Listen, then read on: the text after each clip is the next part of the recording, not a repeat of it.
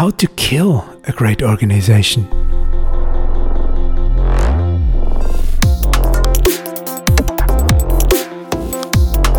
Herzlich willkommen zur neuen Folge des How to Kill a Great Organization Podcasts.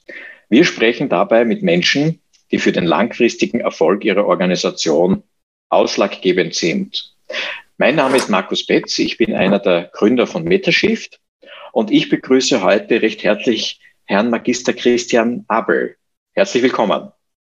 Guten Tag, freut mich, dass ich hier sein darf. Ja, ähm, lieber Herr Abel, äh, Sie sind Geschäftsführer der Reclay Austria und auch noch ähm, einer Reihe von weiteren Organisationen. Bevor ich Sie jetzt bitte, sich vorzustellen, möchte ich nur unser heutiges Leitthema mit äh, in den Raum bringen, nämlich wir wollen uns heute beschäftigen mit dem Thema Kreislaufwirtschaft, Nachhaltigkeit und regenerativen Wirtschaften.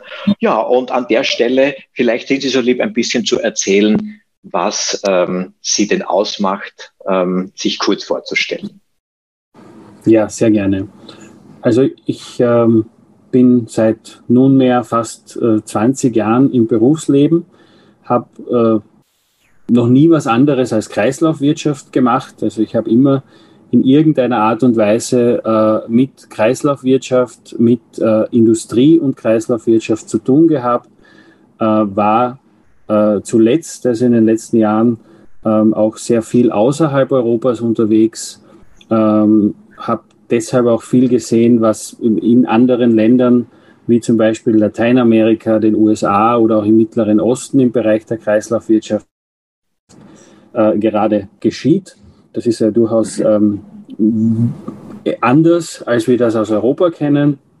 Äh, und äh, ja, bin seit 2019 in der Geschäftsführung der Riekle-Gruppe äh, mit äh, all unseren äh, Initiativen rund um Circular Economy bis hin zu äh, Themen der Produzentenverantwortung äh, und dort zuständig vor allem für den Bereich Recycling, das heißt dort, wo die Materialien, die gesammelt werden, dann auch entsprechend sortiert und wieder recycelt werden für all die Länder, vor allem in Europa, aber auch in Kanada, in denen wir tätig sind. Mhm. Jetzt haben Sie gesagt, Sie sind schon seit 20 Jahren berufstätig und immer in diesem Bereich Kreislaufwirtschaft. Ähm, jetzt meine Frage, wie sind Sie denn ursprünglich dorthin gekommen? Was war da ausschlaggebend, dass Sie ähm, in dieses äh, Gebiet eingestiegen sind? Was war da der ausschlaggebende Impuls? Das hat, das hat, äh, das ist eine lustige Frage. Äh, das hat lustige und seriöse Gründe.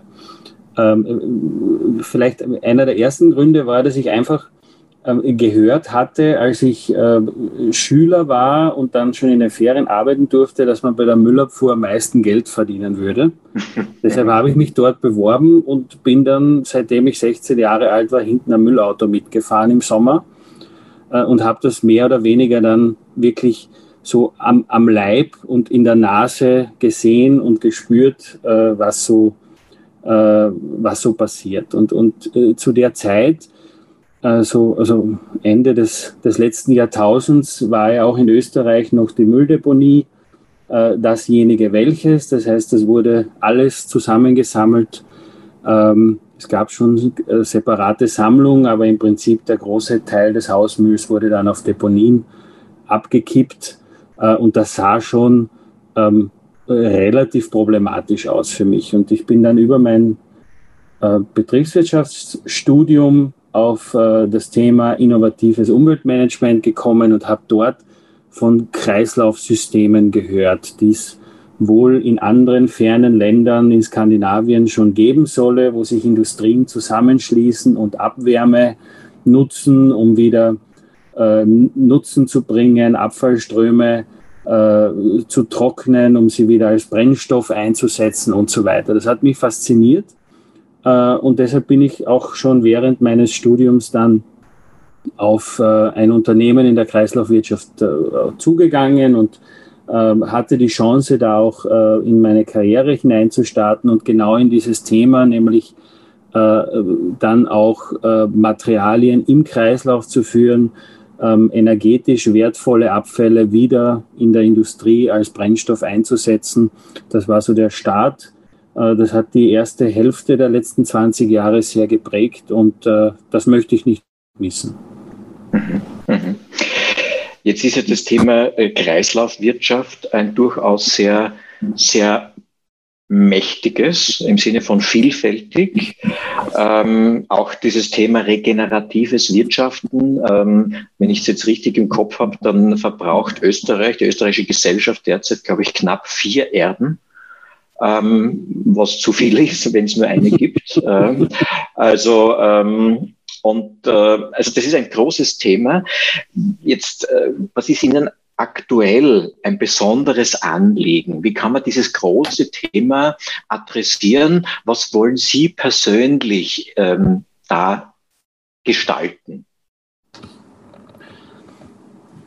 Ja, also äh, äh, etwas weiter ausgeholt ähm, ist es für, für einen Menschen wie mich, der gerne äh, Dinge schnell weiterbringt und, und, und Ziele auch schnell erreicht, ist es schon äh, auch wenn es ein großes Thema ist, in gewisser Weise äh, deprimierend. Also ich habe mir vor 20 Jahren schon gedacht, dass wir gewisse Dinge in 20 Jahren, also heute gelöst haben werden, die wir heute einfach immer noch nicht gelöst haben. Also das ist sehr viel äh, Feigenblattpolitik äh, passiert. Das sind Aktivitäten, äh, die nicht wirklich zum Ziel führen. Ich war viele Jahre vor allem äh, nach der ähm, dann in den Ländern nach der, nach der EU-Osterweiterung in diesen Ländern auch unterwegs.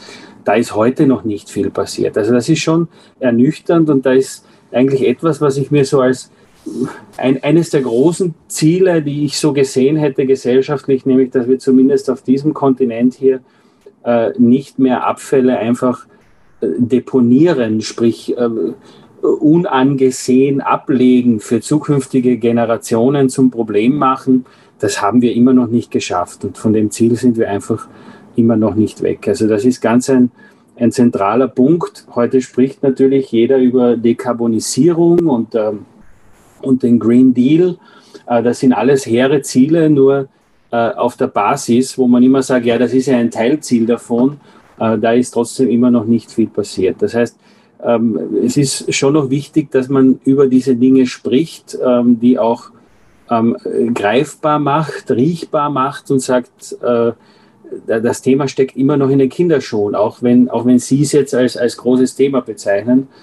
Äh, mhm. Es nimmt jetzt spannenderweise Fahrt auf, einfach dadurch, dass, ähm, dass das Bewusstsein entsteht ähm, oder, oder besser, es besser ins Bewusstsein kommt, dass äh, Rohstoffe doch nicht unendlich sind und äh, dass doch alles Rohstoffe sind, die wir hier tagtäglich äh, sorglos und sorglos entledigen dieser Rohstoffe und dass es doch gut wäre, wenn wir die wirklich im Kreislauf halten. Und das führt natürlich jetzt unmittelbar wirtschaftlich schon äh, dazu, dass diese Materialien an Wert gewinnen. Und da habe ich jetzt auch die große Hoffnung, dass Kreislaufwirtschaft auch ähm, einen, einen, ja, einen so, sozusagen einen, einen Tailwind bekommen wird und, äh, und vielleicht sich in den nächsten Jahren etwas schneller entwickelt. Mhm. Ähm, jetzt ist es so, wenn wir versuchen, das ein bisschen äh, zu konkretisieren, sodass also auch die Zuhörer das ähm, greifbar bekommen, dann kann ich mich erinnern, da haben Sie doch für äh, einige äh, Aufmerksamkeit gesorgt mit Ihrem offenen Brief an die Wirtschaftskammer Österreich äh, im Zusammenhang mit der geplanten Pfandsystemeinführung für Einweggetränkeverpackungen. Das war, glaube ich, jetzt schon im Jahr 2020. Mittlerweile gibt es ja auch eine gesetzliche Umsetzung dahingehend, dass, glaube ich, ab 2025 ähm, ein Einweg-Getränkepfand äh, kommen soll. Ähm, wie, wie, wie sehen Sie das? Äh, weil da geht es halt immer wieder dieses Argument, naja, das ist zu teuer, ähm, das können sich einerseits die Händler nicht leisten äh, und dann womöglich, wenn die es weitergeben, wird es für den Konsumenten teurer. Also wenn wir versuchen, das anhand dieses Beispiels aufzuhängen, da haben Sie ja durchaus auch in diesem offenen Brief Kritik geübt, ähm, nämlich äh, dass die Wirtschaftskammer da ähm, ja eher sehr Widerstand geleistet hat gegen so eine Pfandsystemeinführung ähm, und sie aber gesagt haben, naja, äh, ich bin dafür. Ja, also die, meine und auch die Philosophie des Unternehmens äh, für und mit äh, dem ich arbeite, ist es ja zu agieren. Weil nur wenn wir agieren, werden wir auch äh, Veränderung bewirken. Und man kann natürlich nicht immer wissen, genau in welche Richtung das geschieht. In Österreich hatten wir vor ähm, ja, drei Jahren, ist heute immer noch sehr ähnlich, aber durchaus das Problem, dass wir ähm, einen, einen, einen Mangel an, an Kapazitäten haben, um äh, Plastikabfälle, vor allem aus dem Verpackungsbereich, das ist ja die große Menge, diese Plastikabfälle auch entsprechend zu äh, sortieren und dann auch zu äh, weitergehend äh, hochwertig zu recyceln. Also das ist eine, eine, ein Kapazitätsproblem. Äh, und äh, da war es für uns ja nur logisch, dass man sehr, sehr wertvolle Verpackungen und das ist halt äh, einmal eine, eine, eine Einweggetränke-PET-Flasche, die ist sehr wertvoll, auch wenn sie oft mach, sehr, sehr achtlos weggeworfen wird.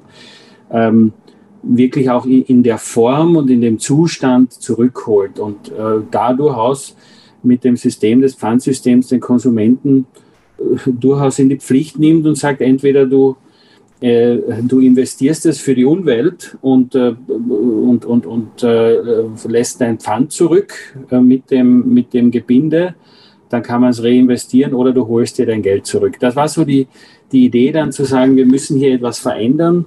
Wir sehen, dass es in anderen anderen Ländern funktioniert.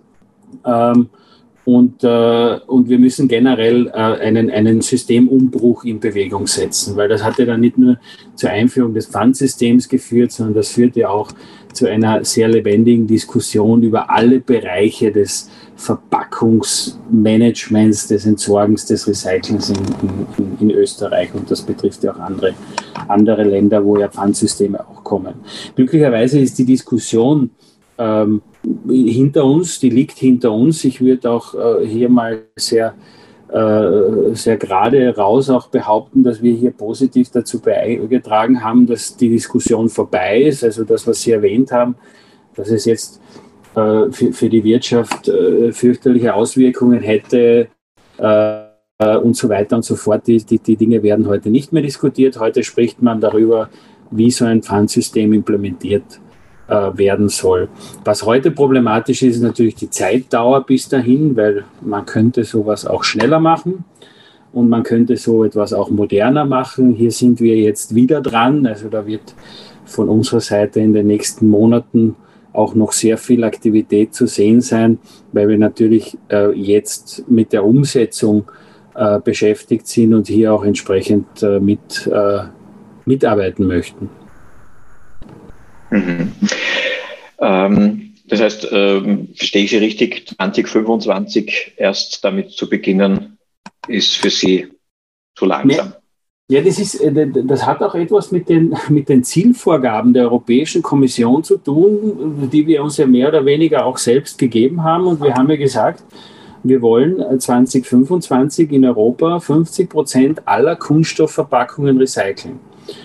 Äh, und das wird uns nicht gelingen, weil wir fangen erst 2025 an, den Konsumenten zu erklären, dass er die Plastikflasche in ein Pfandsystem bringt. Dann hat er noch viele andere Aufgaben, die wir dem Konsumenten, der Konsumentin aufbürden, äh, wo wir erwarten, dass das so ein, einfach verstanden wird. Äh, das wird eine Herausforderung. Deshalb glaube ich, dass wir in Österreich oder auch in vielen anderen europäischen Ländern, aber für Österreich finde ich das fast, wenn ich so sagen darf, peinlich, weil wir immer gesagt haben, wir sind ein, ein, ein, ein in der Kreislaufwirtschaft führendes Land in Europa. Wir werden an diesen Zielen massiv vorbeischrammen. Deshalb ist es glatt zu spät. Ja. Mhm. Das heißt, sind Sie äh, zuversichtlich, dass das noch vorgezogen werden wird oder ist der Zug dahingehend schon abgefahren? Also da ist der Zug aus meiner Sicht abgefahren. Das ist, mhm. ähm, da, da, da, da, gab, es, da gab es sicherlich äh, ganz, äh, ganz gute Gespräche im Hintergrund, die, die wir in der Öffentlichkeit nicht mitbekommen haben, äh, wer und wann das passieren soll, wenn es passieren soll. Und äh, dem sind wir jetzt ausgeliefert. Also das ist äh, ähm, etwas, wo ich, wo ich nicht glaube, dass es äh, in irgendeiner Art und Weise noch vorgezogen werden äh, könnte, ist auch, glaube ich, nicht im Interesse der Beteiligten. Ja.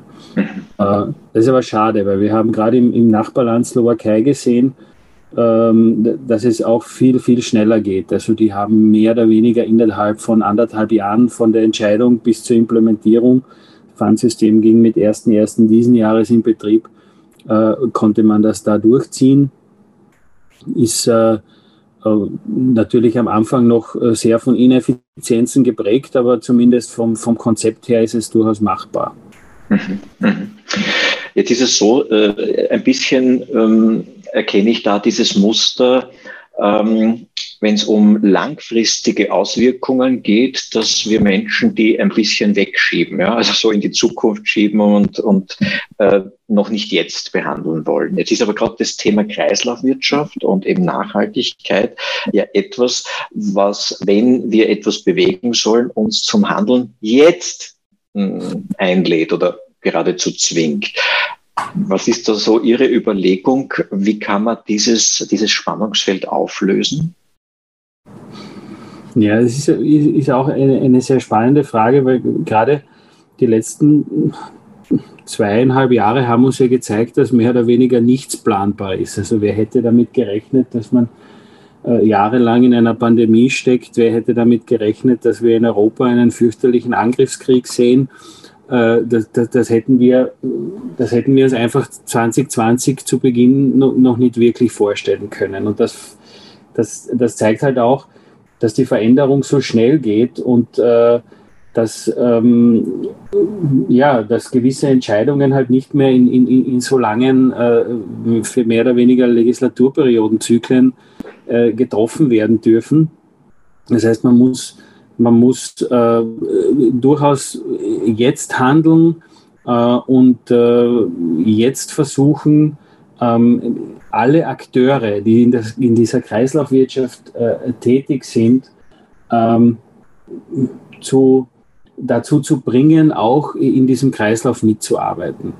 Und das ist ja durchaus eine, eine nicht, nicht wenig komplexe Aufgabe, weil hier ja von äh, Transportunternehmen, äh, Unternehmen, die Sortierleistungen bringen, äh, Großindustrieunternehmen, äh, sowohl von den Unternehmenskulturen wie auch von der, von der Asset-Ausgestaltung ganz unterschiedliche Charaktere an einen Tisch zu bringen sind. Und das wird jetzt das Dringende sein. Ich glaube, es geht jetzt gar nicht mehr immer nur darum, welche Rahmenbedingungen die Politik vorgibt, sondern es geht darum, diese, diese, diese Teilnehmer an diesem Kreislauf an den Tisch zu bringen, am Tisch zu halten äh, und, und äh, äh, die, die, die Zusammenarbeit in den Vordergrund zu stellen und nicht die, die, die, die Konfrontation. Mhm. Ähm, jetzt ist es ja so, dass dieses äh, Thema Langfristigkeit ähm, einerseits eben in unserer Gesellschaft und jetzt haben wir gesprochen über die Einbettung äh, in die Ökologie eine Rolle spielt. Ähm, gleichzeitig, und das ist ja auch ein Thema, mit dem ich oder wir uns ähm, sehr intensiv beschäftigen, spielt ja auch ähm, Langfristigkeit in einer ähm, Unternehmensentwicklung eine doch ähm, aus unserer Sicht zumindest wichtige Rolle. Jetzt eine Frage, wenn Sie in so einem ähm, langfristig eingebetteten ökologischen Umfeld operieren mit ihrer Organisation. Was sind denn so Aspekte oder Themen äh, der Nachhaltigkeit und der langfristigen Entwicklung innerhalb Ihres Unternehmens? Was ist Ihnen da wichtig? Ja, also wir sind in, in, in unserem Unternehmen ähm, in, der, in der glücklichen Situation, äh, dass wir auch eigentümerseits eine Zielvorgabe haben, langfristig zu wachsen. Und äh, äh, das auch in Verbindung mit äh, den Tätigkeiten im Bereich der Nachhaltigkeit und, und, und vor allem auch im Bereich des, ähm, des Kunststoffrecyclings, das neben vielen anderen Themen, es gibt ja auch noch Glas und, und, und Papier, aber wir sind uns schon sehr diesem sehr problematischen, oder problematisch ist vielleicht jetzt der falsche Ausdruck, dieses sehr äh, wichtigen ähm, äh, Arbeitsmaterials, Kunststoff, das äh, halt auch richtig recycelt werden muss, äh, auf dieses Material fokussiert und ähm, haben, haben eben hier ein klares Commitment, ähm, das auch weiterentwickeln zu dürfen. Und äh, deshalb setzen wir in, in, diesem, in diesem Markt der, der Kreislaufwirtschaft, der aus unserer Sicht der trotzdem immer noch in den Kinderschuhen steckt, sehr stark auf Wachstum. Und ähm, Wachstum ist für uns, und ich habe es vorhin schon erwähnt, äh, nur dann möglich, wenn wir wirklich ähm, täglich aktiv ähm, Initiativen setzen. Also wir, wir, wir dürfen hier nicht reaktiv sein, wir dürfen hier nicht darauf warten, äh, was andere tun äh, und, und, äh, und entsprechend folgen, sondern wir müssen vorangehen und auch Dinge austesten. Das machen wir. Also wir versuchen sehr viele Dinge, äh, die, die, die auch gut funktionieren. Und da ist es dann gerade die große Herausforderung, wenn man ein innovatives Team hat, woran wir sehr intensiv arbeiten, äh, das auch Ideen generiert und produziert, dass man dann auch entsprechende operative Einheiten äh, in den Ländern hat. Und wir sind ein internationales Unternehmen, das dann auch in der Lage ist, ähm, diese Ideen, seien es Geschäftsmodelle, seien es Technologien, auch wirklich mit der entsprechenden Energie umzusetzen. Und, und hier sehen wir unsere Stärke gegenüber dem Mitbewerb und hier bauen wir auch massiv weiter aus, weil wir sagen, die Ideen, die sind es nicht alleine.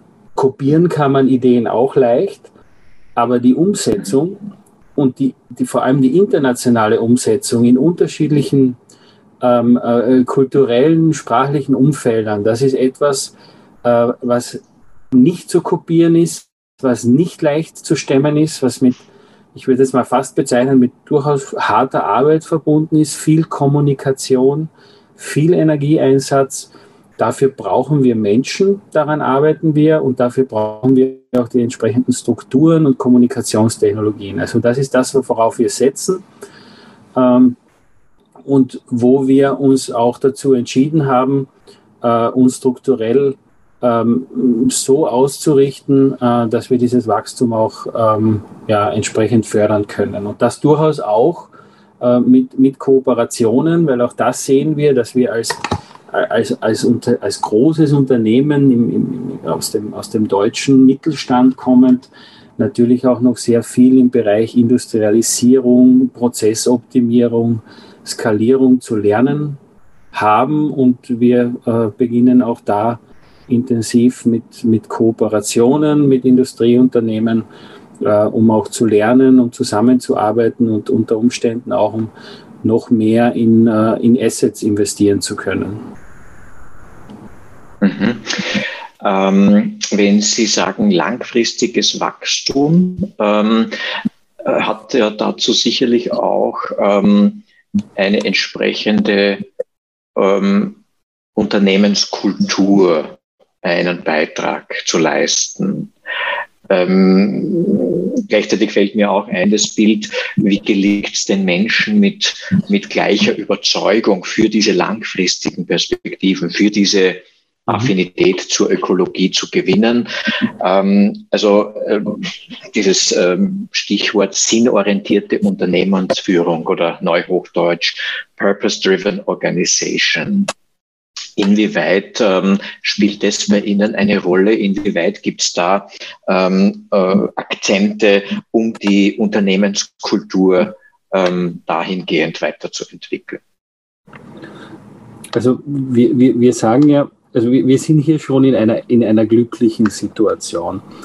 ähm, weil wir natürlich in einer, in einer Zeit, wo es vielen Menschen, vor allem jungen Menschen, um Purpose geht, ähm, diesen einfach aufgrund unseres Geschäftsmodells einfach anbieten können auf jedem Arbeitsplatz. Ähm, das heißt, wir, wir sind ein Unternehmen, das sich hauptsächlich mit, mit dem Thema Kunststoff und Recycling beschäftigt und deshalb kommen viele Menschen zu uns, äh, ziehen uns an anderen Angeboten, die sie in diesem Durchaus äh, ja, in, die, in, diesem durchaus äh, heutzutage äh, schwierig zu bearbeitenden Recruiting äh, Bereich äh, finden, kommen zu uns und sagen uns, ich will gerade diesen Purpose, an, an dem ähm, Sie arbeiten, ich will aber auch international arbeiten ähm, ich will auch die Möglichkeit haben, mal woanders zu arbeiten. Wir sind auch, wir sind auch sehr offen dem Thema ähm, Standorte äh, gegenüber. Das heißt, wir haben ja in mehreren Ländern Standorte, dort auch in unterschiedlichen Städten. Das heißt, es ist, besteht auch die Möglichkeit, in Teams ähm, äh, zusammenzuarbeiten und nicht nur gezwungenermaßen an einem Standort zu sein. Und das das versetzt uns in die Lage, hier ähm, ganz gut wachsen zu können.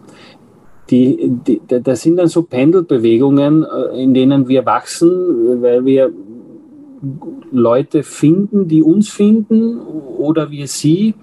Äh, und dann brauchen wir auch wieder Phasen der Konsolidierung, wo wir dann wieder äh, das, was wir an ähm, an, an neuem Know-how, an neuem Netzwerk, an neuer Faszination im Unternehmen haben, auch wieder entsprechend ordnen ähm, und in, in die, in die äh, ähm, funktionierende äh, Struktur einbetten können. Mhm. Ähm, jetzt haben Sie gesagt, dass eben äh, das Unternehmen äh, per se aufgrund seines Geschäftsmodells äh, äh, mit diesem Purpose dasteht. Ähm, Gibt es darüber hinaus ähm, Interventionen, die Sie in der ähm, Unternehmung äh, in Bezug auf Kulturarbeit ähm, unterstützen oder konkret umsetzen, um das sozusagen über das Thema, das inhaltlich natürlich äh, Menschen ähm, anzieht, aber das sozusagen auch noch weiter befördert?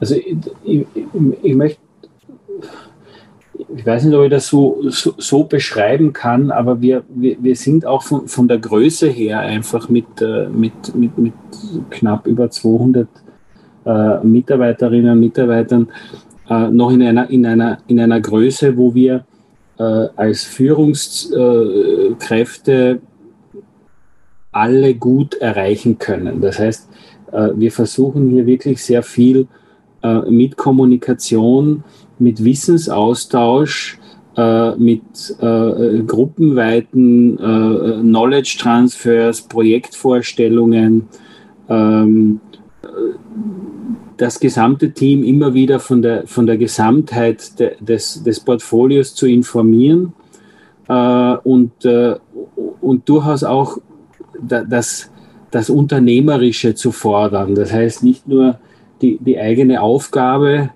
äh, abzuarbeiten, sondern durchaus, äh, da ist nicht jeder dafür geeignet, das ist auch nicht notwendig, aber es ist gut, wenn man, wenn man das findet und identifizieren kann, äh, dass Menschen einfach einen, einen breiteren Blick entwickeln, äh, beginnen, ähm, Dinge, die sie in ihrem täglichen Arbeitsumfeld sehen und erleben, mit äh, Dingen, die in anderen An Arbeitsumfelden passieren, zu verknüpfen und, und damit einfach äh, neue Wege zu beschreiten. Das betreiben wir sehr intensiv.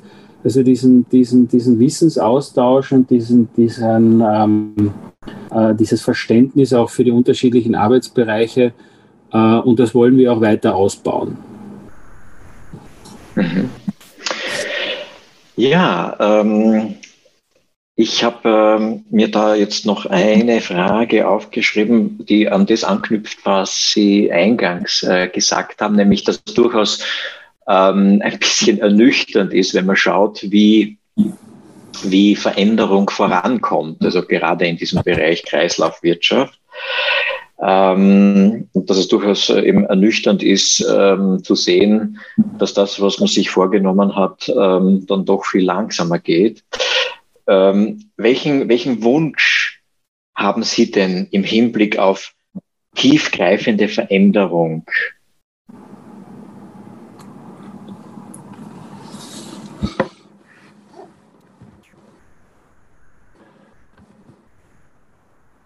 Das, also ich, ich, bin noch da, keine Sorge. Ich, ich, ich, denke, ich ja, denke, ja, das ist gut. Ich denke kurz nach. Ich, ja, ja, ich, gerne.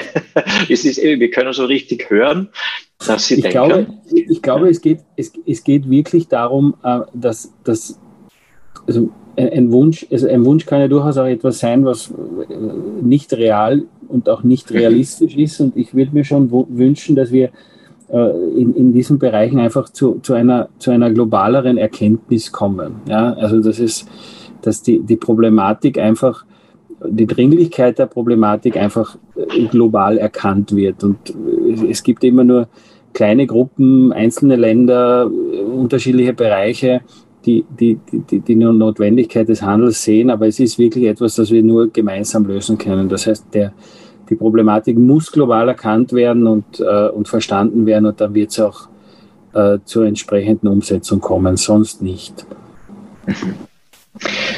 Ja, lieber Herr Magister Abel, dann sage ich vielen, vielen Dank für das Gespräch, für die Einblicke, die Sie uns auch gewährt haben. Und ja, vielen Dank auch an die Zuhörerinnen und Zuhörer. Ähm, wenn Ihnen die Folge gefallen hat, dann freuen wir uns sehr, wenn Sie uns über Ihre liebste Podcast-App abonnieren. Noch mehr freuen wir uns über eine 5-Sterne-Bewertung oder eine Empfehlung an eine Kollegin oder jemand aus Ihrem Freundes- oder Familienkreis, den diese Folge auch interessieren könnte, weil das hilft uns, weiterhin spannende Gäste zu gewinnen und neue Themen rund um Transformation, Veränderung und Wandel für Sie erkunden zu können. Bis zur nächsten Folge. Liebe Grüße, Ihr Metashift-Team und Markus Petz.